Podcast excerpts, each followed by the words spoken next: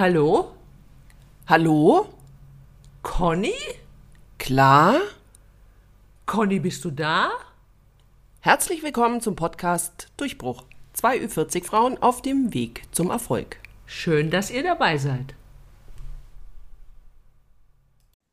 Hallo, liebe Freunde der leichten Podcast-Unterhaltung. Ich freue mich, heute hier zu sein und ähm, nicht alleine, wie immer halt. Also ich kann ja leider immer noch keinen Monolog hier führen. Die Claudia ist ja wie immer an meiner Seite und ich ähm, werde jetzt aber trotzdem zuerst mal zu unserem Stargast übergehen, weil nicht nur die Claudia ist heute hier bei uns, sondern du wolltest gerade sagen, der Stargast bin doch ich. Es geht's doch wirklich, jetzt quatscht die mir schon. Wirklich, Claudia, wir müssen an deiner Performance arbeiten. Man unterbricht Leute nicht. Das lernt man doch schon in der, Kinder, in der Kinderstube. Lernen. Bei uns, bei uns herrschen hier andere Gesetze.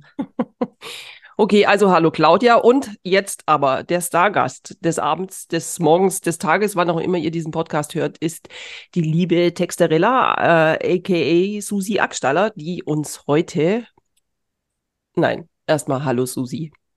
Hallo, genau. ihr zwei. Schön, dass ich da sein, Hi, dass ich Susi. da sein und dabei sein darf. Hallo. Ich habe ja insgeheim gehofft, dass ich jetzt die Conny äh, diese Folge ersetzen könnte und wir zwei, also Susi und ich, uns alleine unterhalten können, aber nee, war nicht drin. So, so äh, Conny hat sich mal wieder dazwischen gedrängt. Es ist eine wirkliche Frechheit, aber ich sage euch, wir sind auf einem guten Weg, ersetzt zu werden durch eine KI. Es mhm. hat nämlich äh, mir jemand geschrieben, dass er unseren Podcast durch einen ähm, ja, durch so eine Stimmenaufzeichnung irgendwie gejagt hat, so eine KI. Insofern sind wir da gar nicht mehr so weit davon entfernt und das funktioniert. Man braucht genau eine Minute Stimme und dann kann man uns alles sagen lassen, was man möchte. Oh, und das ja. finde ich ganz ehrlich gesagt, Leute, eine ziemlich weirde Vorstellung. Allerdings. Gruselig. Aber Sehr wirklich. gruselig, ja. Und äh, es wird wohl auch von Leuten genutzt, die äh, zum Beispiel ihre Blogs vertonen möchten. Also die quasi quatschen dann eine Stunde, ähm, eine Minute da ein und dann lassen sie ihre Blogposts vorlesen. Das ist eine gute Idee. Ja, ich fand dann auch schon gut. Fand ich das jetzt wieder, aber es hat halt alles zwei Seiten, gell? Ja, und ich ja. denke halt auch urheberrechtlich, wie ist denn das mit der Stimme? Ich meine, mit Journey und diese ganzen Chat-GPT und wie die alle heißen, da muss ja irgendwo, ist doch das mit den Urheberrechten auch nicht so ganz geklärt. Und bei der Stimme, ich meine, ihr kennt doch alle diesen Deepfake, der da kürzlich von der Tagesschau, von den mhm. Tagesschausprechern ja. veranstaltet ja. wurde, mhm. wo die den lauter so komische Sachen in den Mund gelegt haben, ja? Nee, also, kenne ich, kenn ich nicht, aber ich kann es mir vorstellen. Ja, so. Und ich, ich denke mir, ich bin mal wieder, äh, bin mal wieder zu spät dran. Ich plane ja schon seit drei oder vier Jahren meine Blogbeiträge einzusprechen, ganz old-fashioned ähm, ja, ist jetzt auch schon wieder passé. Irgendwie meine Ideen sind immer früh, früh gefunden, dann leider aus Zeitgründen nie realisiert und dann haben sie sich schon selbst überholt. Naja, Susi, aber was heißt hier aus Zeitgründen nicht realisiert? Das stimmt ja nicht, weil eigentlich hast du ja auch was Besseres zu tun gehabt. Äh, der Grund, warum du heute hier bist, quasi von dem du uns auch gleich erzählen möchtest. Ähm, du hast ja quasi nicht nur ein Buch geschrieben, aber gerade aktuell quasi ist dein neues Buch rausgekommen. Und wie ich erfahren habe, waren es ja jetzt insgesamt schon drei. Und das ist ja eigentlich de, das Thema, weswegen du heute bei uns bist und äh, wir dieses Gespräch überhaupt führen. Also insofern hattest du wirklich Besseres zu tun und nicht ähm, deine Blogposts einzusprechen. Aber das kannst also, du immer noch machen. Ich möchte mal wieder ins Wort fallen. Wollen wir nicht erstmal, dass ich Susi vorstelle? Was ja, macht natürlich. sie denn noch außer Bücher schreiben? Wir können ja jetzt nicht davon ausgehen, dass all unsere HörerInnen genau. Susi kennen. Die Mehrheit kennt sie wahrscheinlich, aber bitte Susi, möchtest du mal kurz von dir erzählen? Was machst du? Wer bist du? Wo bist du überall zu finden? Erzähl mal. Ja, wer bin ich? Ähm ich, ja, Susanne Ackstaller, ich bin 57 Jahre alt. Ich wohne in der Nähe von München, aber etwas nördlicher. Conny wohnt ja westlicher, ich wohne nördlich. Und äh, ja, also ich bin, das kann ich glaube ich mit Fug und Recht sagen, eine Bloggerin der ersten Stunde. Ich habe äh, 2002 schon mit Bloggen angefangen, damals noch so mit dem klassischen Tagebuchblog es findet sich auch noch irgendwo, ähm, aber ich nenne den Namen jetzt trotzdem nicht, weil das ist so verlottert. Ähm, ja, und 2009 kam ich dann auf die Idee, ein Modeblog zu eröffnen. So kam mir furchtbar innovativ vor, bis ich dann gemerkt habe, auch da war ich irgendwie dann schon wieder ein bisschen hinten dran. Ähm, ja, und da blogge ich seit fast 15 Jahren auf Textarella. Ähm, das ist auch der Grund, warum wir drei uns überhaupt kennen, weil hm. ihr zwei ja auch bloggt. Und äh, seit 2011 bin ich auch auf Instagram, also auch eine sehr frühe Instagrammerin eigentlich. Äh, dafür aber denkbar unerfolglo- äh, unerfolgreich, also erfolglos. und auch, ja, irgendwie, ich bin einfach mehr eine Frau des Wortes und nicht so sehr des Fotos oder des Bildes, obwohl ich schöne Fotos auch wirklich mag und, und schätze und schöne Videos und da auch immer sehr beeindruckt bin, was ihr zwei da auf, auf die Beine stellt, auch bei TikTok oder euer lustiges Pyjama-Video da kürzlich. Also das finde ich schon grandios, aber ja, also ich schreibe einfach lieber Texte und deswegen heißt ja mein Blog auch Textarella. Ja, und vor, wann war es? Vor der Pandemie in, in, der, in der anderen Zeit sozusagen, ähm, da hatte ich eben meine erste Buchanfrage. Also, ähm, wobei ich habe vorher schon ein Buch geschrieben in meinem Brotjob, ähm, aber das lasse ich jetzt einfach mal weg. Es war ein sehr ungeliebtes Buch.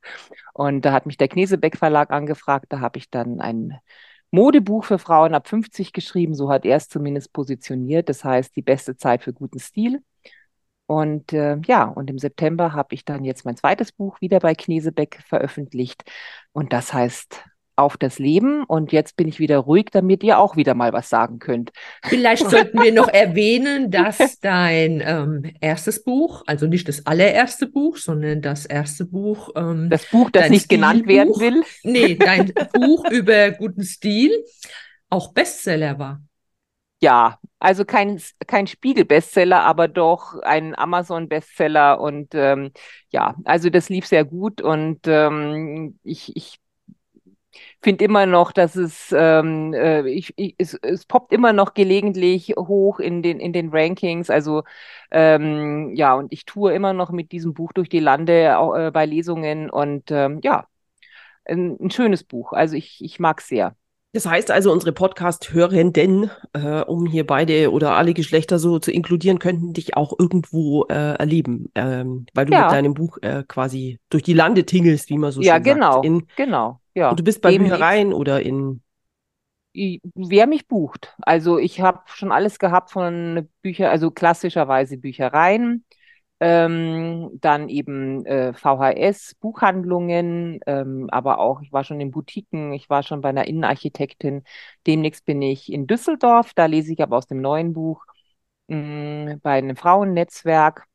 Ja, kann man deine, Und, hast du deine Termine irgendwo bei dir auf deinem Blog auf der Website? Ja, ja? genau. Auf Textarella einfach unter Lesungen schauen und da versuche ich ähm, die alle immer aktuell zu halten. Ah, wunderbar. Das verlinken wir dann natürlich hier auch in den Show oh, Notes. Oh, Aber weil du jetzt, ich fand es, bevor wir jetzt über mh, hm, mal äh, schnell einsteigen in dein, also in das Thema deines neuen Buches. Du hast vorhin gesagt, der Knesebeck Verlag hat dich also angefragt. Hallo? es ist ja, äh, also ich glaube, ich habe mal so eine Statistik gelesen, dass viele Menschen, also von vielen Menschen ist es ein Traum, ein eigenes Buch zu schreiben. Da gibt es, glaube ich, so eine Studie drüber, ja. Und äh, ich glaube, also selbst wenn die Leute gar nicht schreiben, glaube ich, haben sie oft so das Gefühl, ah, so ein eigenes Buch zu schreiben, ist schon toll. Und du sagst jetzt gerade so, en passant, ähm, der Verlag ist quasi an dich herangetreten und hat dir, und wie ist es dann? Ist es mit dem Thema? Kommt das Thema quasi oder kamen die mit einem Thema zu dir oder kommt man da einfach und sagt, Frau Ackstaller, Sie haben einen tollen Schreibstil, was du definitiv hast. Ich weiß, ich war immer mhm. und ich mhm. bin auch immer noch nach wie vor sehr ehrfürchtig, wenn ich deine Blogtexte lese. Das ist einfach so. Du kannst wahnsinnig gut schreiben, Susi. Ähm, naja. Okay. Nee, nee, hier wird nicht relativiert. Kompliment, typisch Frau, aber ich nehme die, also gleich mal Abwehrhaltung, oh, stimmt ja. doch alles nicht und ach nein, ihr irrt euch.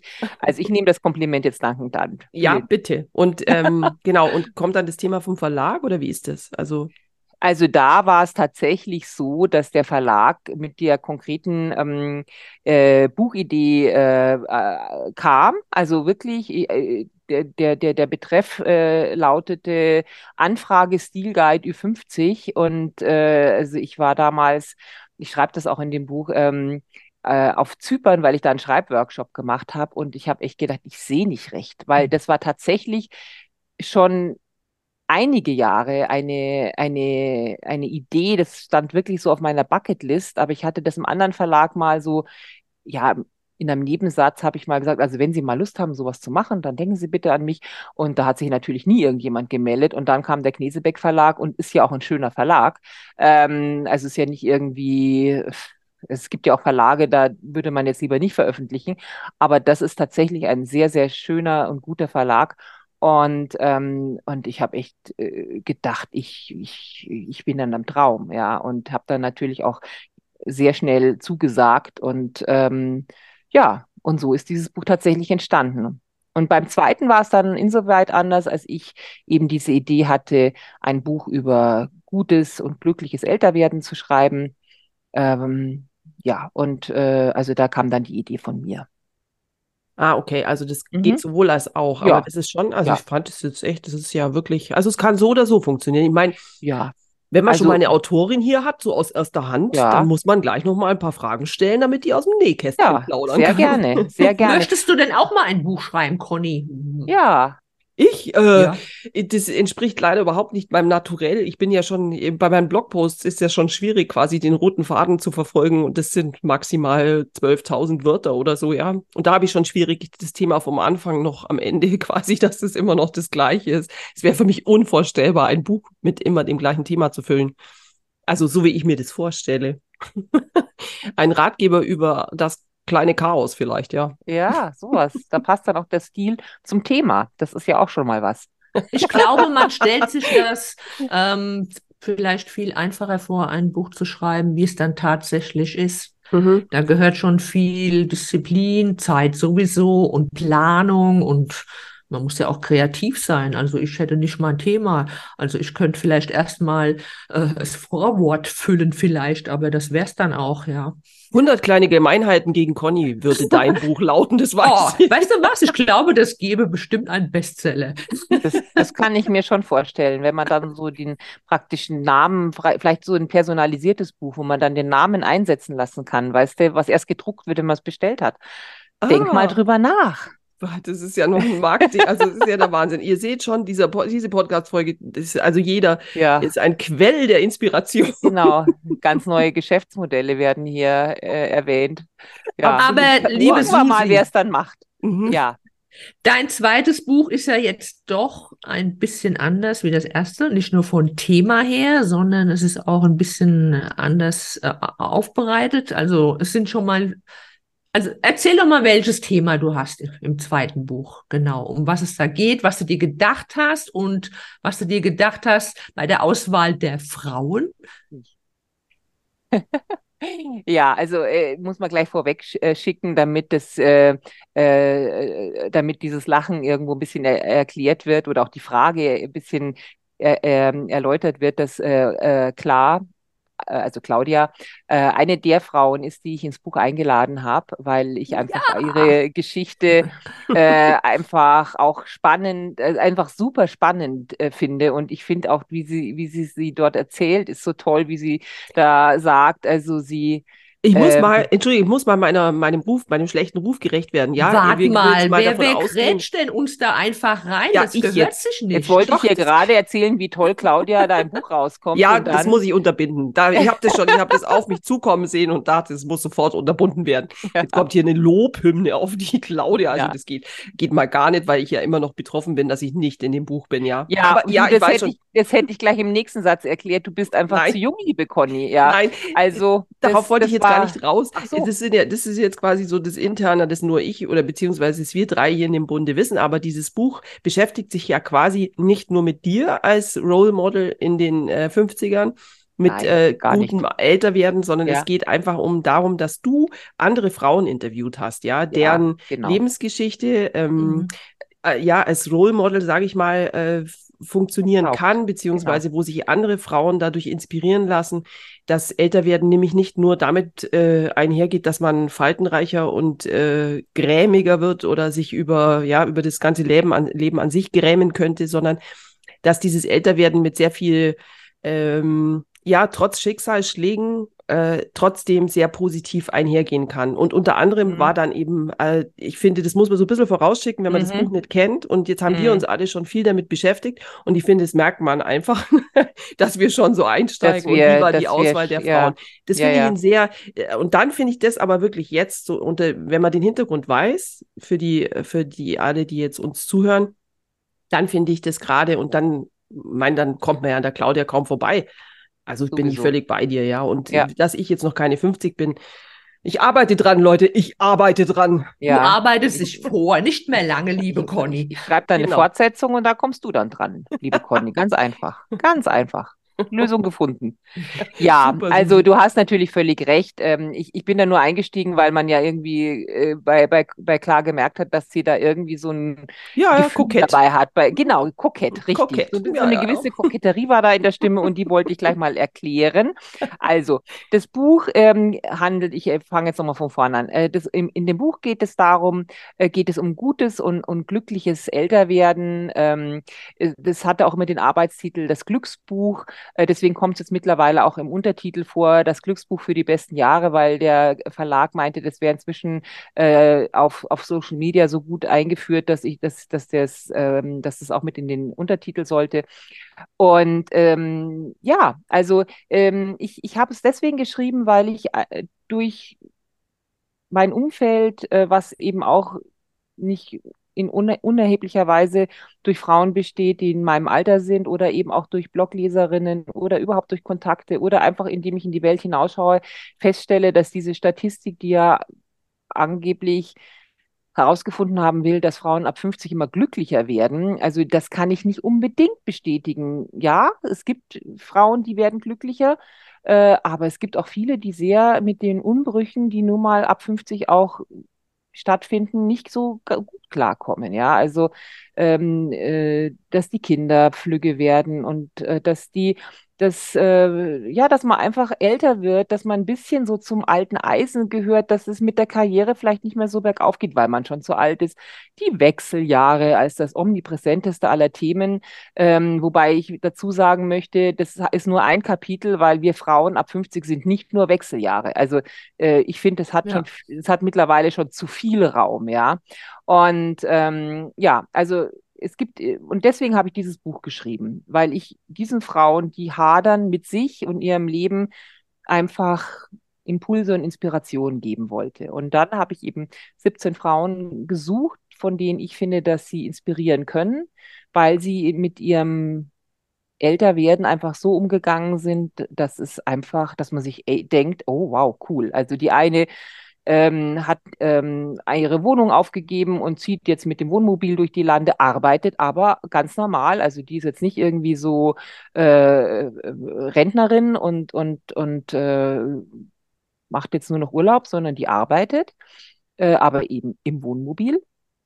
Dann zum Beispiel eben die, die Klar, die Claudia Steinlein, die mit Anfang 50 oder Ende 40 warst du, glaube ich, erst angefangen hat zu bloggen. Und ich finde das einfach so äh, hat mich echt so beeindruckt, wie du da geschrieben hast, dein Leben wäre vorher halt aus äh, Arbeit, als Büro, Fitnessstudio und Couch äh, und Lesen. Das wäre so mhm. praktisch dein Lebensinhalt gewesen, wäre schon genau. ganz okay gewesen, aber naja, auch nicht so spektakulär. Mhm. Und durch das Blog wäre einfach eine ganze neue Welt, hätte Absolut, sich Absolut, ja. Ja. Und das ist natürlich jetzt auch nicht gemeint, dass jeder anfangen muss zu bloggen, aber es war für dich ja auch, du musstest aufstehen von dieser Couch, wo du das so bequem gemacht hattest und musstest einfach anfangen, irgendwas zu, zu ändern oder was Neues zu machen. Und das will ich, will ich damit sagen. Also fangt einfach an, macht was Neues, ja, und mhm. vielleicht vielleicht und vielleicht aber auch nicht, aber die Möglichkeit besteht nur, wenn man es anfängt, dass es vielleicht ganz was Neues, Tolles wird, ja.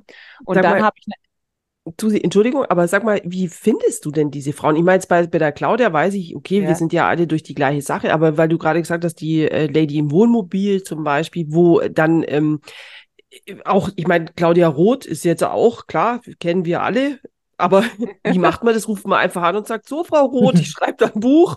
Also ich kann mir das gar nicht so schnell, also so vorstellen. Die, die, die, oder die Gloria Gray, glaube ich, ist auch ja. äh, eine Protagonistin, genau. Ja. Ich meine, wie, klar sind jetzt die vielleicht offensichtlich, aber du hattest ja auch die Dame dabei, die ähm, an der Krebserkrankung, mhm. ähm, ja, die tragen, das ist ja wahrscheinlich nicht wie eine Monstranz vor sich her. Wie findet man die? Wie findet man diese Damen? Also ich habe ein, einfach ein sehr großes Netzwerk und ich habe wirklich einfach gefragt. Also einen Teil der Frauen, die in dem Buch sind, kenne ich persönlich. Manche sind sogar Freundinnen, eben die Claudia, die Michaela Pelz, auch die Heike Virchow mit dem Wohnmobil ist eine äh, Arbeitskollegin, die ich, die arbeitet ja auch, macht ja auch ähm, Wirtschafts Texte, wo ich ja herkomme, also Brotjobmäßig. Und ähm, und dann habe ich einfach gefragt, kennt ihr tolle Frauen, die in dieses Profil passen. Also einfach spannende 50-Jährige, 60-Jährige, 70-Jährige. Und ganz ehrlich, wenn ich einer begegnet bin, zum Beispiel der Anna von Rüden, die kannte ich schon von den Anfängen meines Blogs. Da hatte ich eine Reportage über sie gesehen. Ähm, da hatte sie gerade erst als, als Silver Model, das war ja damals noch ganz was Neues. Ja, wir reden davon vor zehn Jahren vielleicht oder sogar noch länger hatte sie mit Anfang 60 angefangen zu modeln und die habe ich dann bei einer Veranstaltung getroffen und dann habe ich die einfach gefragt, hey, hast du Lust? Auch eine tolle Frau. Es ist und so eine Herzenswarme, mhm. wirklich, ich finde, die ist ganz großartig. Und die, was ich an dir einfach so toll finde, ist, dass die Falten hat und einfach auch alt, also die sieht altersgerecht aus, aber wenn sie dann geschminkt ist, sieht sie nicht jung aus, aber sie sieht trotzdem unfassbar toll aus. Also Mit Ausstrahlung. Macht, ja, nicht so eine 35-Jährige, der sie dann so eine Silberperücke aufgesetzt haben. Also so sehen ja viele Silbermodels aus. Die sehen total glatt aus und haben dann silberne Haare, ja, aber die sieht wirklich nach 70 plus aus und na, die Claudia Roth, also ich will es ja jetzt hier nicht äh, verhehlen, also ich bin selbst bei den Grünen und ich habe sie mal interviewt für meinen Blog, auch zum Thema Mode und als dann das Buch aufkam, dachte ich mir, ja, wer nicht wagt, der nicht gewinnt. Und ich habe einfach eine Anfrage gestellt und dann kam ein Ja. Äh, weil die Claudia ist ja auch jemand, der, ich meine, sie ist ja Kulturstaatsministerin, die fördert Frauen in der Kultur. Das ist ihr ein wirklich persönliches Anliegen. Und sie ist, ob man jetzt politisch ihrer Meinung ist oder manche finden sie ja, sie polarisiert, das weiß ich. Aber ich finde, es ist eine ganz fantastische Frau, die wirklich was zu erzählen hat. Und ja, so war das. Also das war sicherlich einer der anstrengendsten Termine, weil wir hatten ungefähr ein Viertelstunden für mhm. das Interview plus Fotos. Die Martina, ihr kennt sie ja auch, die Martina Klein, die hat Blut und Wasser da geschwitzt, weil sie hatte ungefähr, sie hatte zehn Schüsse und dann mussten wir auch nochmal die äh, Location wechseln, also innerhalb dieses Museums. Aber die Fotos, wir hatten nicht, nicht sehr viel Auswahl. ja, das Aber ich. die Claudia Roth ist einfach ein Vollprofi und Gott sei Dank ist sie sehr fotogen. Also sonst hätte das ganz schön nach unten losgehen können mit den Fotos.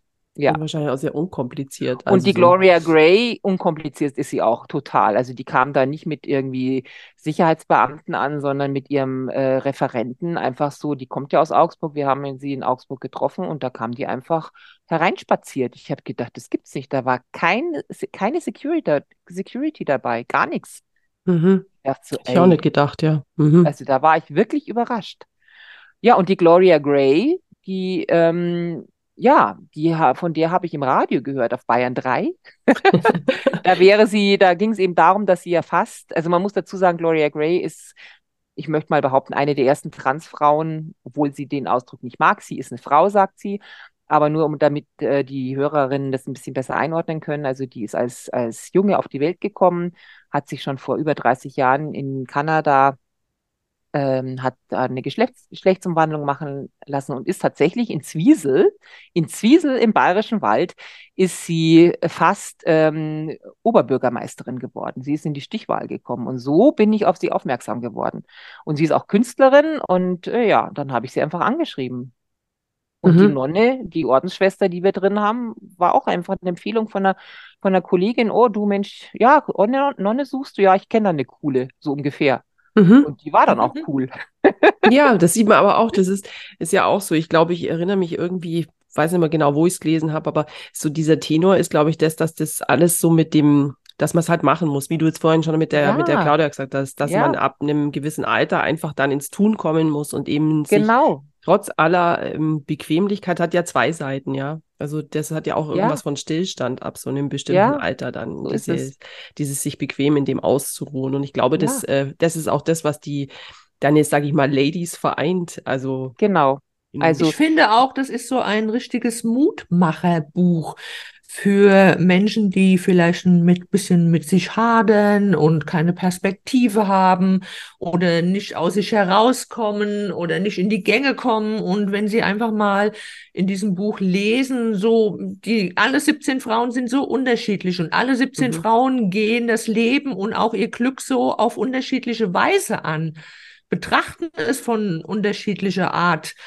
Äh, ich kann mir gut vorstellen, dass das auch für andere Menschen, die das lesen, wirklich ein bisschen Mut macht. Das war eben die Intention, ähm, dass, dass, dass man, dass ich, also und ich habe die, die, die Reaktionen sind auch so, dass es dass es die Frauen inspiriert und ihnen Mut macht, weil da sind ja auch, also es ist ja ganz divers, ja. Also wir haben auch eine Landwirtin dabei, die eben schon sehr lange an Krebs erkrankt ist und die sich nicht unterkriegen lässt. Und also es sind ganz, werden ganz unterschiedliche Themen angesprochen, sei es berufliche Veränderungen, sei es ja Herausforderungen durch Erkrankungen, sei es einfach die Lebensumstände ändern und also alles Mögliche. Und ähm, ja, und dazwischen gibt's dann eben auch noch meine persönliche Sicht. Und da schreibe ich dann eben über die Probleme, die ich eben, äh, die, mit denen man so konfrontiert ist vom, ja, vom gesundheitlichen Aspekte, die Attraktivität, die Wechseljahre äh, kommen auch vor, aber ja. nicht so prominent. Die sind ja auch ein Thema, aber die mhm. sind nicht unser einziges Thema. Und ähm, die, ja, Empty Nest, Partnerschaft, dann unvernünftig sein. Also ich habe möglichst alles abgegrast, was ich persönlich eben als Themen empfinde. Ja, aber das merkt man ja auch. Also das ist, macht es ja auch aus, so ein Buch. Und deswegen ist, auch, auch wenn ich da immer damit rumkokettiere, dass ich da, ich bin natürlich auch mit meinen Ende 40 noch nicht in diesem, das ist nur andere Lebens, ich habe noch das Gefühl, ich kann doch alles schaffen, ich mache auch noch die Karriere. Ob ja, ich es will, ist eine andere Frage. Ja auch noch Nein. kleinere Kinder, weißt du, das ist jüngere oder jüngere, ja. So jüngere. klein sind sie jetzt auch nicht ja, mehr. Also die jüngere. ich muss das sagen, weil die hören ja. den ja auch den Podcast. Ach so. Entschuldigung, ihr seid nicht klein, ihr Kinder.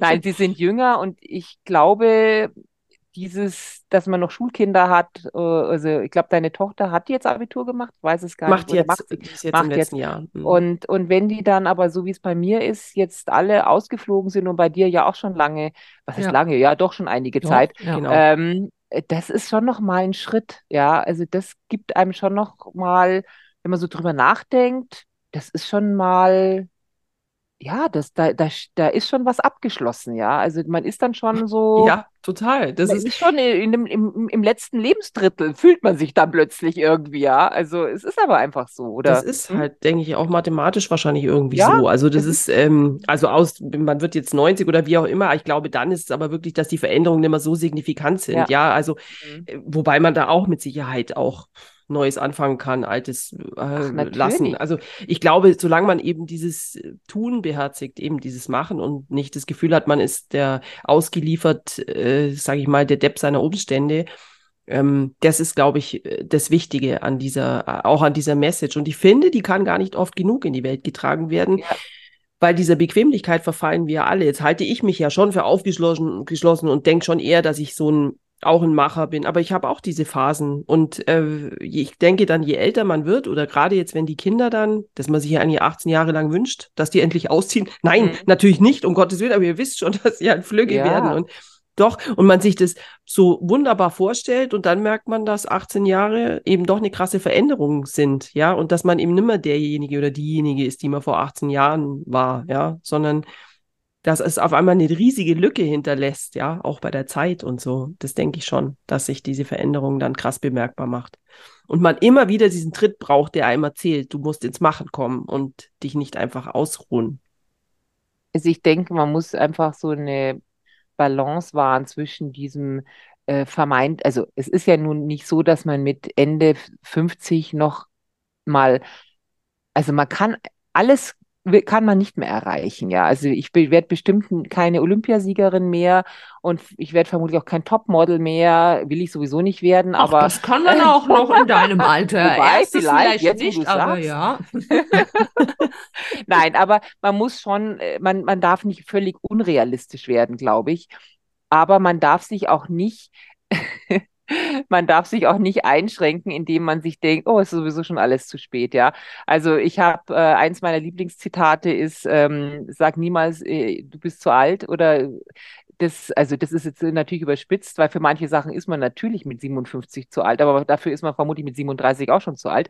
Aber es sind noch so viele Möglichkeiten und ähm, die muss man einfach sehen, ja. Und ähm, guck mal, mit über 50 kann man noch Bestseller schreiben. Ja, Genau, wie meine Kollegin, die Lisa Graf, die kenne ich schon, da hat sie noch ähm, Schulbücher lektoriert und die wollte immer schreiben und hat dann mit 60 ihren ersten Spiegelbestseller geschrieben und mhm. nochmal neu geheiratet. Und also es ist wirklich schon, es ist noch sehr viel möglich. Oder wie hat die Gloria Gray, ähm, habe ich die zitiert, obwohl ich später festgestellt habe, das Zitat ist gar nicht original von ihr. Es ist, ähm, es ist noch viel Saft in der Zitrone, ja. Also und noch sehr lange. Ja. Schön, schöner ja. Spruch. Ich finde auch. also keine vertrocknete Pflaume, sondern Nein. eine saftige Zitrone. Nein. Okay. Und was ich, wenn ich das, also ich, ich babbel hier den ganzen Podcast zu. Ja, dazu also bist du doch da. Vielleicht mache ja. ich demnächst einfach alleine euren Podcast. Wenn Ach. ihr im Urlaub seid, mache ich einfach hier das Programm. Du bist also die KI. Das ist ja toll. Mit der wir ersetzt KI. werden. Ich bin die KI, richtig. Und ähm, Nee, was wollte ich sagen? Ach ja, und ein anderes Lieblingszitat, und das bringt eigentlich auch sehr viel auf den Punkt, äh, was in dem Buch steht, das ist, Glück ist nicht bequem. Das hat die Anna von Rüden gesagt. Also daheim auf der Couch mit der Fernbedienung zum Fernseher in der Hand zu sitzen und dann zu warten, dass im Leben irgendwas Großartiges passiert, das ist ziemlich unwahrscheinlich. Man muss das Glück schon irgendwo, man muss schon ein bisschen sich rauswagen und es anpacken. Ja. Mhm. ja. Eine gute Aussage, ja. Ja.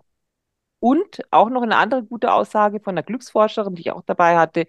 Glück ist ein Kontrasterlebnis. Also diese Vorstellung, die wir ja in unserer Gesellschaft auch so ein bisschen vermittelt bekommen, wir können 365 Tage im Jahr blendend gelaunt auf rosa Wolken dahinschweben, so wird es einem ja auf mhm, Instagram suggeriert. gerne suggeriert, ist ein Schmarren. Glück ist ein Kontrasterlebnis.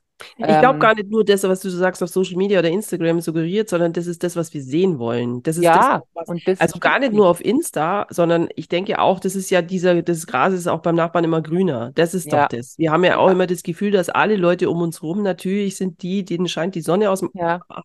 und uns und uns da regnet es, ne? Also genau. so ist ja. ein bisschen. Und ich glaube, dass das, das liegt in der Natur des Menschen. Vermutlich. Ja, aber dieses äh, Kontrasterlebnis finde ich ein schön, finde ich auch ein schönes Bild, weil ganz ehrlich, es ist so ein bisschen wie, äh, wie bei guten Bildern überhaupt. Also es mhm. fällt mir ganz häufig auf, das sind auch so diese Kontrastsachen, die in der Regel die Blicke so auf sich ziehen. Mein, mhm. meinetwegen lass es das Abendkleid sein bei einer Frau, die in der Winterlandschaft steht, ja, mit mhm. Stilettos zum Beispiel, offenen mhm. Schuhen. Die hat dann, also solche, solche Kontraste oder einen Wintertag mit schöner Sonne. Also es sind, und ich finde, das passt da auch total eben. Dieser mhm. Spruch ist einfach wunderbar, den sollte man, mhm. sollte man sich echt tätowieren lassen, weil das stimmt. Wenn wir, wir ja. wissen es ja auch gar nicht zu schätzen. Wenn uns da immer alles toll laufen würde, dann würden wir doch gar nicht merken, wenn wir Glück Glück haben. Ganz genau. Ganz genau, so ist es. Und es ist eigentlich logisch, aber man macht sich selten bewusst, ja. Also ich habe da in diesem, beim Schreiben dieses Buches habe ich so viel selbst gelernt über mich und über das Leben und über übers Glück. Also damit ist ja jetzt nicht dieses dieses rosa Wolkengefühl äh, gemeint, sondern mehr so diese Lebensfreude, Zufriedenheit, ja, also so, so ein Komplex, ja. Ähm, nicht der Lottogewinn? Also das steht da nicht noch die. Nee, leider, ja, Lottogewinn hätte ich jetzt auch nichts dagegen, aber das jetzt weniger, sondern also äh, e-, eben nicht dieses Instagram-Glück, sage ich, sondern mehr so ein einfach gutes Lebensgefühl, dass es einem gut geht, ja. Und ähm, ich habe selbst wirklich unglaublich viel gelernt. Es waren so tolle Frauen. Also die Frauen, die sind das Herz dieses Buches und ich, ja, also ich glaube, wenn ich jetzt nicht dieses Buch selbst geschrieben hätte, ich, ich, ich würde mich freuen, es zu lesen. Sozusagen, ja, weil es einem wirklich kickt, weil die Frauen so toll Vielleicht sind. wird einem dann auch wieder ein bisschen mehr bewusst, was überhaupt das eigene Glück ist. Denn ich mhm. habe immer noch das Gefühl, äh, gerade wir hier in Deutschland, Europa, wir wissen das alles gar nicht zu schätzen. Mhm. Die, wie man ja. immer so schön sagt, die Kleinigkeiten im Leben. Allein, mhm. dass wir in diesem Land leben oder dass wir einen Job haben, dass wir gesund sind. Und wenn einem das bewusst wird, und dann kann man auch das andere Glück mehr genießen. Ja, also mhm. ich finde, das ist noch ein großes Problem. Ja, Menschen, die vielleicht generell immer nur herum mäkeln und mit nichts zufrieden sind. Denen fehlt vielleicht die Gabe, diese Kleinigkeiten zu schätzen. Ja. ja. das stimmt. Also, den kann man auch nur empfehlen. Also, wenn ihr solche Leute im Bekanntenkreis ja. habt, das ist ein astreines Weihnachtsgeschenk, auch dieses ja. Buch, ja. Und dann fällt es auch glaube, ich auf. könnte die Hälfte meiner KollegInnen vielleicht dieses Buch zu Weihnachten schenken. Mhm. Ja, ist auch positiv besetzt. Man sagt ja nicht, hey, bist auch ein bisschen, sondern geh doch mal positiv ans Leben ran und ja. Äh, verschenkt quasi auf das mhm. Leben. Ich meine, hallo. Das würde ja. das Betriebsklima bestimmt etwas äh, positiv beeinflussen. Auf jeden Fall. Ja, und ja, ich denke, genau. Also nicht, aber weil du, weil wir gerade kurz über den Lottogewinn geredet haben, das ist ja auch so. Ist, äh, man sagt ja immer gerne, Autoren stellen sich ja gerne auch immer vor mit der, die, die, der brotlosen Kunst Angehörigen. ist denn das so? Ist, ich meine, es ist ein einsames Geschäft, Susi, und ähm, wie muss man sich denn das vorstellen? Also auch wenn man so Bücher schreibt, ist das, kriegst du deine ganzen Tantiemen, kommt es aus jedem Verkauf oder wie läuft denn das, wenn man da keine Vorstellung davon hat? Also es gibt natürlich schon ganz unterschiedliche Buchverträge, aber die meisten Buchverträge äh, beinhalten ein Garantiehonorar.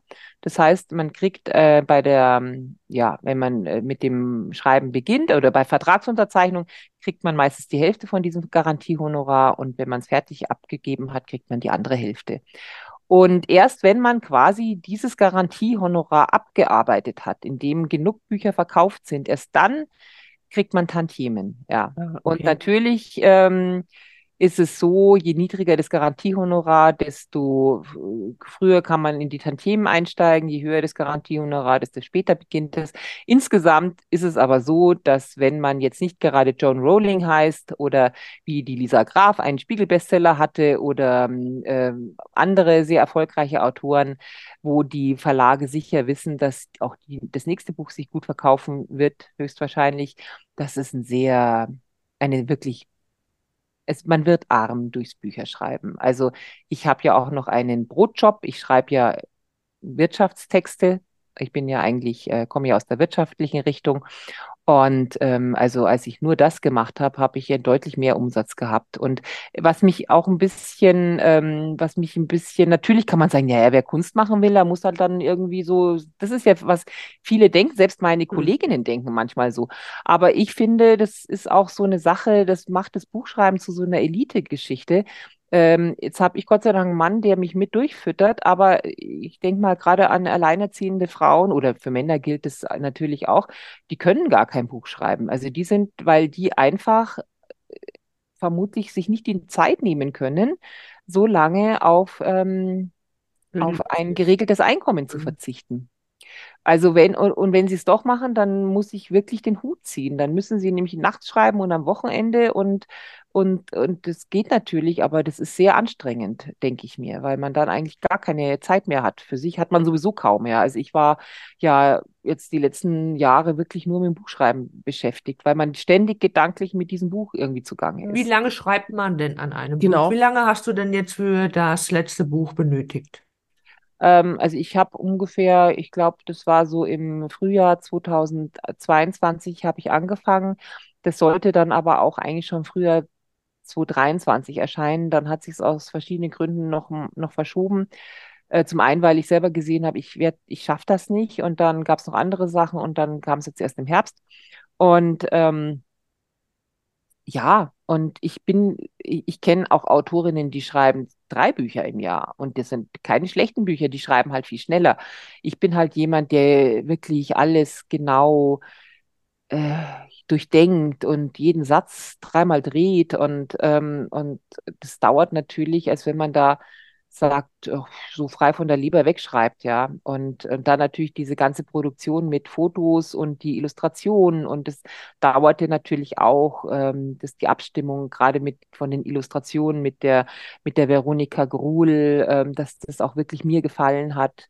Also da muss man wirklich sagen, ist Knesebeck wirklich ähm, sehr, sehr ähm, autorenfreundlich. Ich kenne auch Verlage, die machen die Gestaltung und dann kann der Autor, ja, friss oder stirb. Also das, die haben da gar keinen Einfluss. Und Knesebeck hat bei meinen Büchern wirklich mich da in allen Sachen sehr mit reinreden lassen. Von der Auswahl der Fotografin und Illustratorin bis hin zu überhaupt, wie es aussehen soll. Aber das finde ich auch wunderbar in dem Buch oder auch schon in einem anderen Buch ist das ja auch, hast du ja auch zu dem Stilmittel der Illustration gegriffen und ich finde, das ist auch da wieder sehr gelungen weil das dem Ganzen nochmal so eine, ja, es rundet das so wunderschön ab, finde ich. Also, ja. und äh, äh, auch setzt sich zu den Protagonistinnen super ab. Also, das ist mit den schönen Bildern. Also, das mhm. ist einfach eine schöne Mischung. Es macht nicht mich. nur Spaß zum Lesen, sondern es ist auch wirklich was fürs mhm. Auge. Ja, Aber ja, auch die Fotos sind äh, ja, sehr gut gemacht. Beides, alle. genau. Die ja, also deine, deine, wie du da stehst an dieser Säule, das ist schon, das habe ich gerade letztens, ist mir wieder so beim Durchblättern aufgefallen. Es sind da schon wirklich viele, viele sehr, sehr schöne Fotos drinnen, ja. Und, genau, also ähm, ist es auch ein wunderbarer Bildband. Deswegen, also es ist, sowohl, ja. äh, sowohl als auch äh, ist es einfach ein, ja. ein Geschenk, also eine Bereicherung. Ja, also mhm. würde ich schon sagen. Aber Susi, wie ist das so, wenn man dann in einem Buchladen geht und sieht sein eigenes Buch da liegen? Ist doch schon ein tolles Gefühl, oder? Ja, also auf jeden Fall. Ähm, Hast du da nicht den Impuls, wenn da Kunden irgendwie stehen, dass sagen, das, das habe ich geschrieben? Ja, doch, das mache ich auch. Also ich bin schon in Buchläden gegangen äh, und äh, habe nach einem Buch gefragt und dann haben die mir das gezeigt und dann habe ich gesagt, ich bin übrigens die Autorin. Und dann äh, ja, also die, die, fallen dann nicht vor die, auf die Knie, ja. Also das ähm, das leider nicht, nein, was heißt leider? Nein, also die sind dann schon so, ah, sehr spannend, mhm, toll. Und ähm, das ist schon schön, ja. Also ich finde, das, äh, ja, das kickt einen schon, ja. Wobei ich muss sagen, beim ersten Buch hat es mich mehr gekickt als beim zweiten. Ich glaube, beim zweiten war ich echt so erschöpft von diesem ganzen Prozess und, und äh, da war ich einfach nur froh, dass es gedruckt war und dass ich es endlich damit abgeben konnte, ja. Aber mhm. es hört ja nie auf. Also das Buchmarketing, man muss es ja quasi selber machen.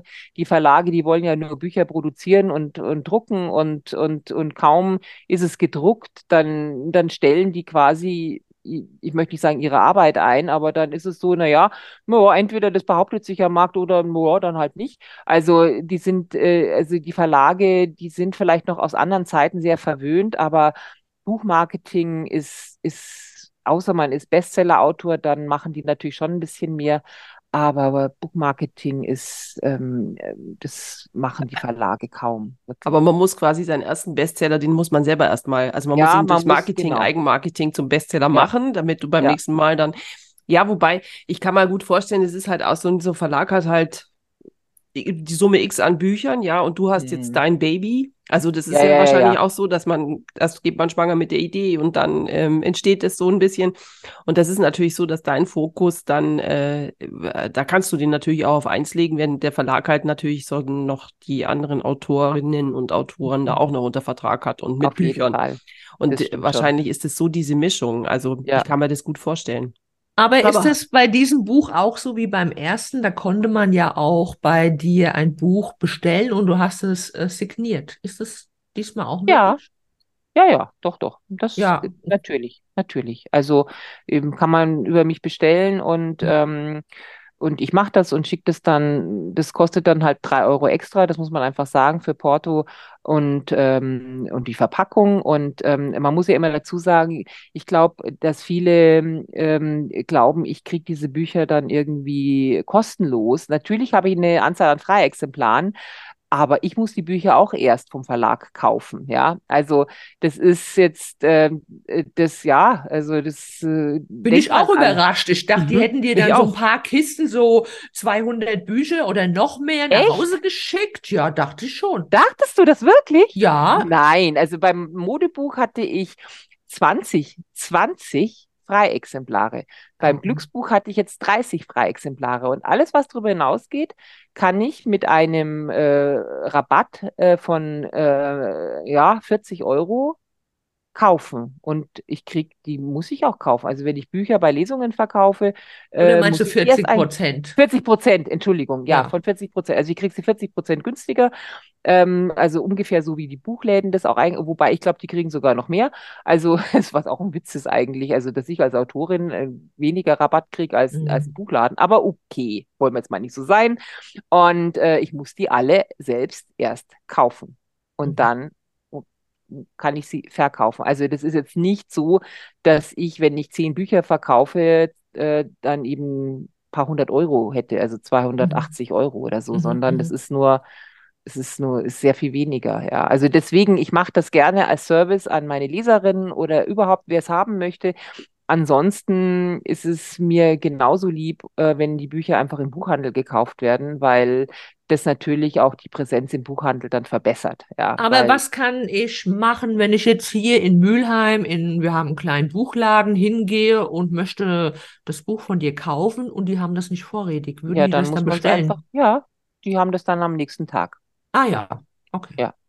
Also das ist, das ist auch, ist mir eigentlich genauso lieb. Also ich möchte nicht sagen, dass es mir lieber ist, weil ich schreibe natürlich auch gerne Bücher mit Widmungen, weil es, es bedeutet vielen Menschen was, wenn da, wenn ich da was Nettes reinschreibe.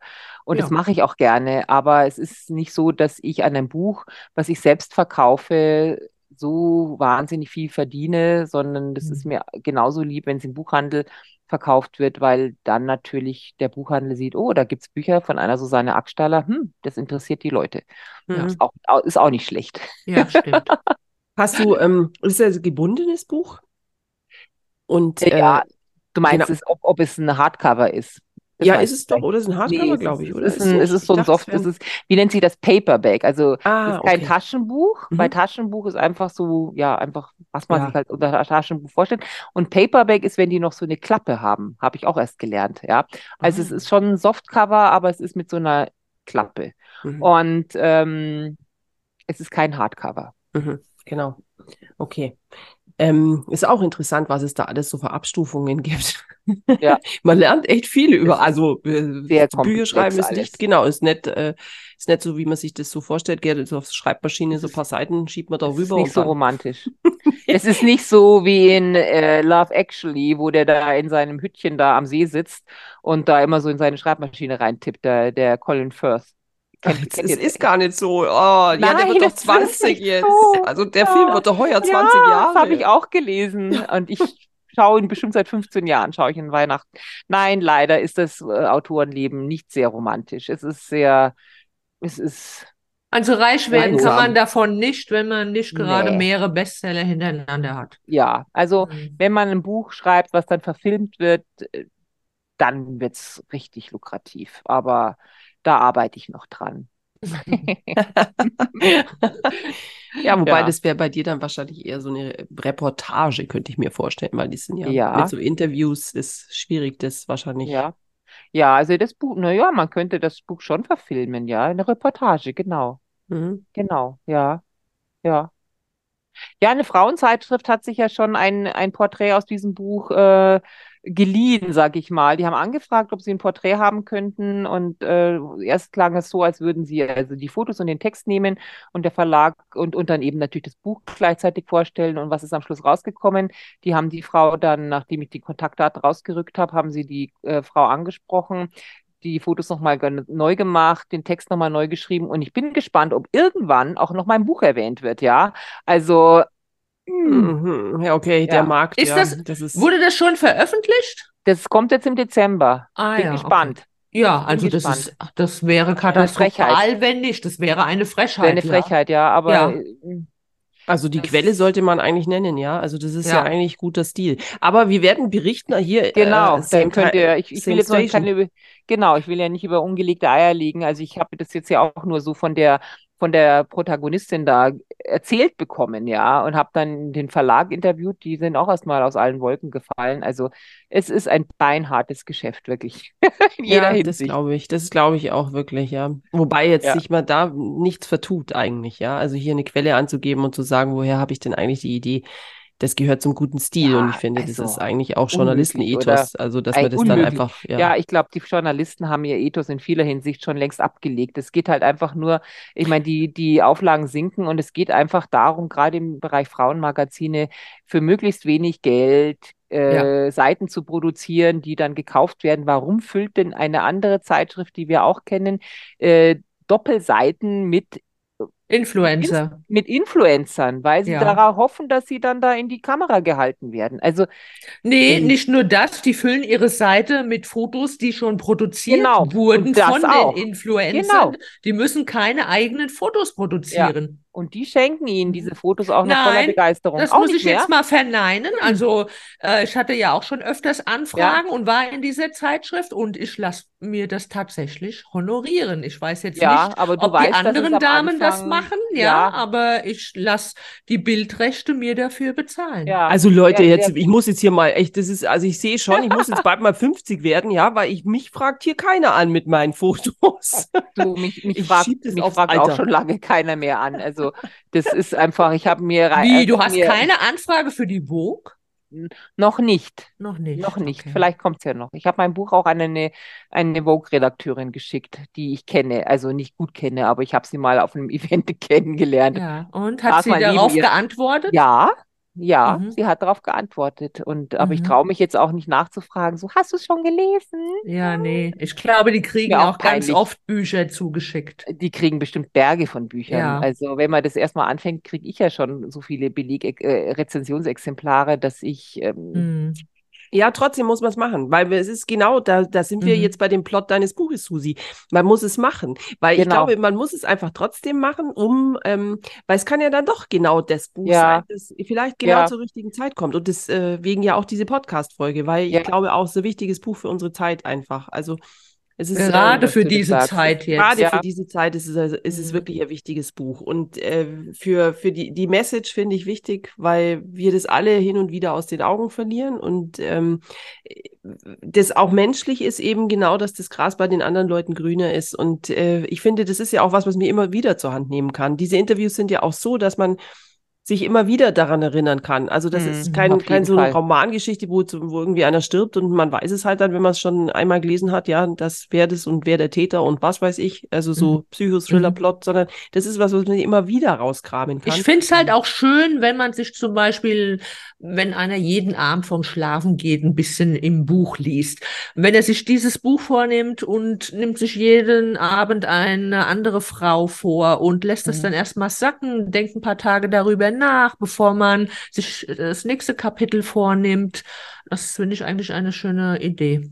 Genau, und wenn man manchmal wieder, genau, so mhm. diesen Hinterntritt braucht, dann kann man es auch mhm. wieder rauskramen, mhm. weil ein, eine ja. Frau bestimmt besonders ja. auf eine Art berührt mhm. hat oder ja. eben inspiriert hat, weil auch weil ich sagtest, okay, wir sind gesund, wo du sagst, dass man es zu schätzen weiß. Ich meine, die wenigsten Leute sind ja Ü50 wirklich noch so 100 Prozent immer in allen, da ist mal ein Wert, der irgendwie rausrutscht oder man hat irgendwie eine, eine Krankheit, die man mit sich rumschleppt. Das sieht man den Leuten ja auch nicht an. Also es ist ja nichts. Äh, und ich finde, das ist solche, ja, für mich kann das Wort nur wieder nehmen, so Role Models, die aufzeigen, es geht auch selbst dann, es geht im, immer in einer Form weiter. irgendwie weiter. Genau. genau. Und, man muss und es kann auch gut packen. weitergehen, ja. Genau, man muss ja. es und, beim Schopf packen. Ja, mhm. man, man kann es selber, ich möchte nicht behaupten, das wäre vermessen, dass man es hundertprozentig alles beeinflussen kann, aber man kann schon einen großen Teil seines Lebens Gott sei Dank beeinflussen und man kann es positiv beeinflussen oder negativ und ja, ich glaube ähm, den eigenen Gedanken ja und genau. ich glaube auch die das was das vereint also so wenn man drin äh, liest ich habe noch nicht alle Interviews gelesen aber das was ich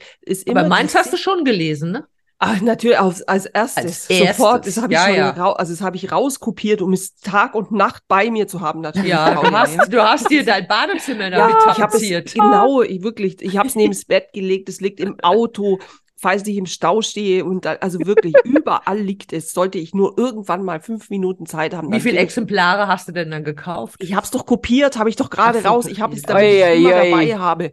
Das ist aber, bin ich mir nicht sicher, ob das Urheberrecht Nein, es ist nur die Eigen, die ist doch nur der Du benutzt es ja nur privat. Genau, genau. ich benutze es mhm. nur privat. Mhm. Und es ist auch wirklich nur wegen der, wegen der Claudia, weil du weißt mhm. ja, wie anspruchsvoll diese Podcast-Partnerin ist. Und dann gibt sie wieder Ärger und dann fällt sie mir wieder ins Wort.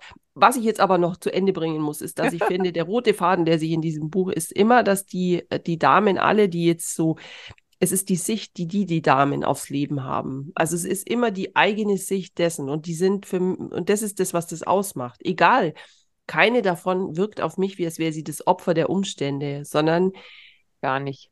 Genau, ja. sondern mhm. immer ihre eigene Sicht auf diese mhm. Dinge. Und das mhm. ist das, ähm, obwohl man wirklich verzweifeln könnte. Jetzt gerade bei der Landwirtin, glaube ich, ist es auch, die, die diese Krebserkrankung hat, wo man echt denkt, oh Gott, also, dass sie jeden Tag mit dieser positiven Sicht aufs Leben aufstehen kann. Und äh, das ist echt. Das ist schon Wahnsinn, ja. Genau. Und also, das ist das, was sich für mich durch das Buch zieht da kann man sich schon wirklich eine Scheibe abschneiden. Also von allen. Von allen, ja. Mhm. Also dieses, dass sie einfach sagt, sie, ja, sie, sie, sie lebt einfach, sie, sie lebt jetzt einfach ihr Leben weiter und, und nicht, dass sie ihre Krankheit ignoriert, aber sie lebt einfach und sie will auch nur leben und sie macht einfach weiter, solange sie kann. Ja, man muss sagen, sie hat schon, sie ist schon äh, mit äh, metastasierten Brustkrebs diagnostiziert worden und da waren die, hieß es, naja, ein halbes Jahr hätte sie noch und jetzt ist, das ist fünf Jahre her und ähm, also die ist schon echt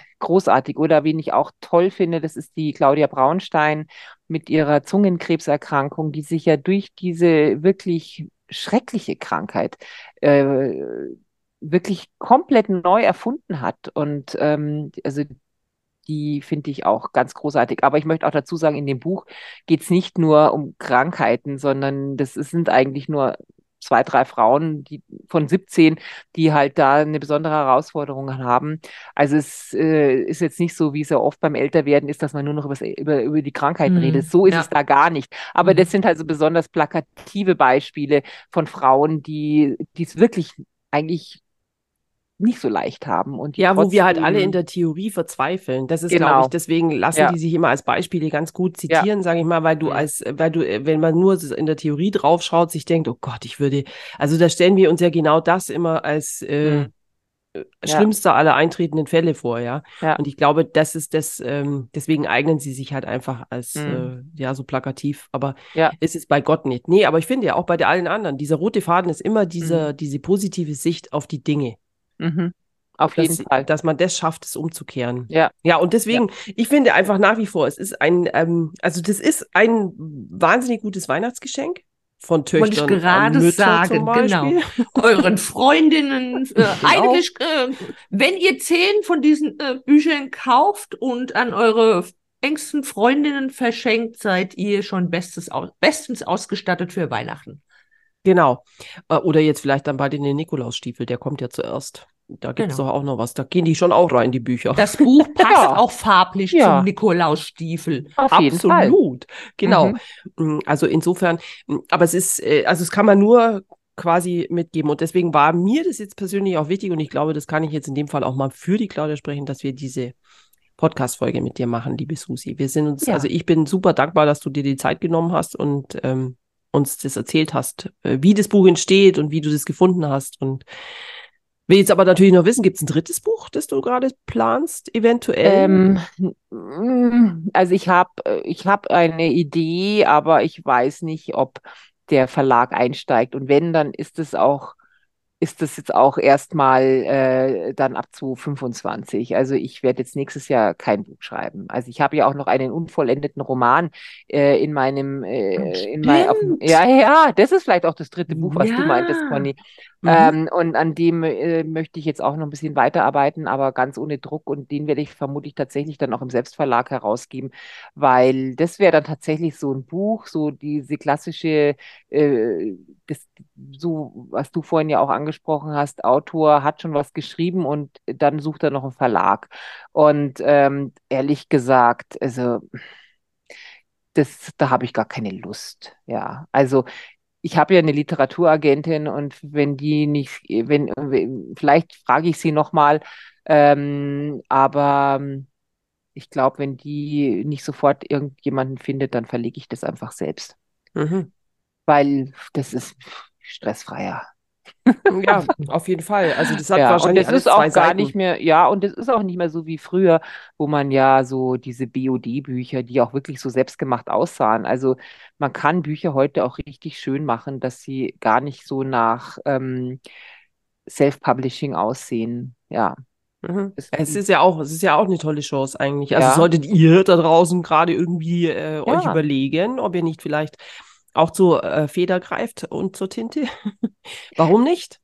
Es gibt wirklich es gibt Autoren, die wirklich Millionen mit self äh, also selbst äh, veröffentlichten Büchern verdienen. Ja, die sind oft haben die so rein und dann warten die Fans schon wirklich dringend darauf, dass der, der nächste die, der nächste Band erscheint. Also man sollte das nicht unterschätzen. Nee, nee. Also das Fall. ist wirklich, äh, also ich, ich möchte behaupten, dass äh, ernsthafte äh, Autoren im Self-Publishing-Bereich also ernsthaft im Sinne von, dass die halt professionell arbeiten und äh, dis, ja, dranbleiben und vielleicht nicht jetzt nur einmal irgendwie die Geschichte von der Oma aufgeschrieben haben, sondern irgendwie äh, ja einfach äh, Romane schreiben oder was auch immer.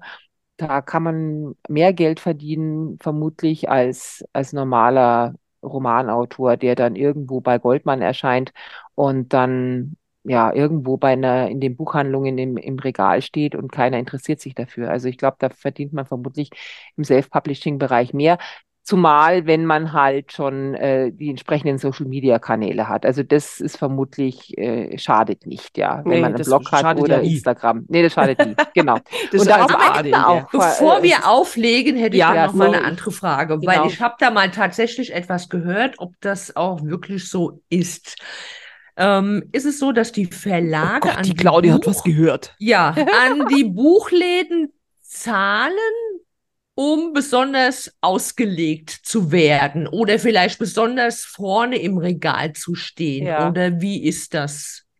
Also das, ähm, also das habe ich tatsächlich schon aus berufenem Munde gehört.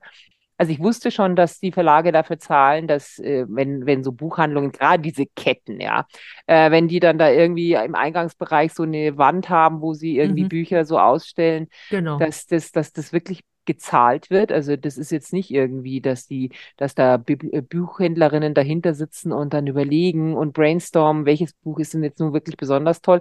Nee, mhm. das, das sind Plätze, die werden verkauft das ist ja wie Instagram, um ja. auf die Explorer-Seite zu kommen, ja, oder? Genau. Und auch. Schlimm finde ich das. Ich bin diese, jetzt desillusioniert. Diese Tische und das kann, also ich glaube, möchte jetzt nicht behaupten, dass das bei jedem kleinen Buchladen so ist, aber die großen Ketten, die funktionieren so. Also das habt ihr mir ganz schön die Illusion geklaut, ja. Ich habe ja. aber äh, an sich ist es eigentlich auch die Erklärung dafür, warum das sich wieder mal da auch überall gleicht. Es ist ja dann ja. auch so, dass auch da immer die gleichen Pappenheimer dann da stehen genau. und man sich genau. manchmal schon fragt, da gibt es dann überhaupt gar keine anderen Bücher mehr auf der das Welt. Das ist so. Das genau. ist mir bei diesem Buch auch so, so stark aufgefallen, weil mein erstes Buch ist ja in der Pandemie erschienen. Da bin ich gar nicht so viel in Buchhandlungen gewesen, aber jetzt ist es so, dass, ähm, dass man wirklich in den großen Buchketten, man sieht überall dieselben wirklich exakt dieselben Bücher. Das sind immer die Spiegel-Bestsellerliste. Ja, logisch werden die dann gekauft und die bleiben dann einfach auch immer auf der Spiegel-Bestsellerliste. Ja. mein Buch mhm. steht bestenfalls irgendwo ein, äh, ein Exemplar im Regal. Ja, mein Gott, also ja, ist irgendwie schade, das gefunden ich. werden. es ist irgendwie schade eben, ja. weil es eben so viele, so viel mehr Bücher und so viel mehr Autoren ja. gibt und so viel mehr lesenswerten Plot gäbe, ja. Und ich finde halt gerade, ich meine, wenn sie einen Spiegel-Bestseller, dann kann ich, frage ich ja sowieso schon danach, ja. Da muss es mich ja in kleinen Laden auch schon anspringen. Ja, das also, ist wirklich, aber, also die, die sowieso schon Erfolg haben, die, ja, die liegen aus und werden dann auch natürlich als erstes wahrgenommen. Und genau, die, die noch irgendwo unter ferner Liefen sind, ähm, ja, da kann man halt Glück haben oder oder halt vielleicht auch nicht, ja. Also genau. Es ist viel Glück und Zufall und und Politik, die dahinter Politik, steckt. ja, und eben auch ein Verlag, der bereit ist, da äh, Geld zu investieren fürs Marketing, für die Werbung und äh, wenn das nicht passiert, ja, bereit ist und sich es auch leisten kann. Das ist ja auch immer ja, so. Das ja, das ist ja auch äh, Verlag, also Verlage sind ja jetzt auch nicht gerade ähm, die ähm, sie sind keine Automobilkonzerne sozusagen. Also die knapsen schon oder die müssen auch, auch genau, knapsen. die müssen auch genau, weil das ja eben, wie schon ja. wir auch gerade vorhin schon gesagt haben, so brotlose Kunst ist, gell? Ist es schon, ja. Und es ist auch wichtig, äh, das geschriebene Wort noch unter das Volk zu schmeißen. Aber das ist ja auch alles so schnelllebig. Die leiden ja wahrscheinlich alle unter der unter derselben Sache. Aber ja. Leute, das ist eine echte epische Podcast-Folge, ja. würde ich sagen. Ich glaube, die längste unserer historischen 41 Folgen, äh, äh, 41 Folgen Historie, historische Historie, gibt sowas überhaupt? Ich bin schon ganz verwirrt, Leute. Aber wie gesagt, die ist es auch wert, weil das ist eine sehr, sehr besondere Podcast-Folge. Erstens mal, weil wir unsere Freundin Susi bei uns haben. Ich meine, wir sind so seit so vielen Jahren miteinander verbunden und verbandelt und es freut mich einfach, ähm, dass du jetzt dein zweites Buch rausgebracht hast und ich wünsche dir damit einfach mega viel Erfolg. Das ähm, wünschen wir. Also ich wünsche es dir auch. Ich wünsche mir das auch. Und zwar nicht, um damit reich und berühmt zu werden, sondern einfach, weil ich finde, die Botschaft dieses Buches hat es verdient, dass es, unter Absolut. Die, dass es genau. in die Welt hinausgetragen wird. Und die Frauen ja. in diesem Buch sind so toll, dass sie jede Aufmerksamkeit verdient haben, die, also das ist einfach so, ja. Und, genau. Ähm, und es gilt auch für die Bilder und die Illustrationen, weil es das schöne Auf jeden Sache Fall. Ist. Und deswegen, genau. Ähm, genau, finden wir, ist das. Wenn ich das nächste Mal in einen Buchladen gehe, suche ich mir, ja, suche ich dein Exemplar raus und lege es ganz oben drauf. Ja, das mache ich auch immer. Wenn ich es irgendwo so ganz vereinzelt im, im Regal stehen sehe, machen, glaube ich, alle Autoren, ehrlich gesagt, nehme ja. ich es raus und stelle es dann ganz plakativ irgendwo hin, ja. Weil, ja, also alle Podcast-Hörenden jetzt bitte, das könnt ihr auch alle machen bei ja, euch. Genau, ein Aufruf. Oder, so genau, eine, so Guerilla-Marketing nennt sich ja, hallo, wir müssen zusammenhalten einfach. Ja, ja so ist es doch. Ja. Richtig. Ja. Genau. Ja. Also ich danke dir sehr, dass du da warst. Ja. Ich habe zu danken und ich danke euch, dass ihr mir diese Bühne äh, ermöglicht und äh, zu erzählen, wie das ist, ein Buch zu schreiben und um was es in diesem Buch äh, eben auch geht. Und äh, ich weiß es sehr zu schätzen, weil Buchmarketing ist wirklich eines der härtesten, zumal man ja so als Autor so Alleinkämpfer ist, ja. Also man hat ja selten eine Werbeagentur im Hintergrund und die wenigsten von uns sind auch ein Dirk Rossmann, die, die das eigene Buch im eigenen Laden verkaufen können, ja. Vielleicht sollte ich noch eine Druckeriemarktkette aufmachen oder sowas, dann würde mein Buch da auch stehen. Ja, aber das stimmt natürlich. Aber ich will auch nicht wissen, wie viel der von seinen Exemplaren gar nicht unter das Volk genau.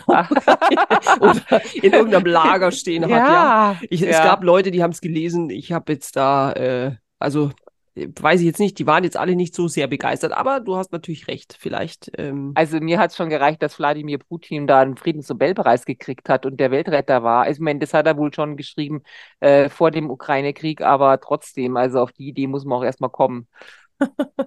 ja, das stimmt, das ist echt strange. ja.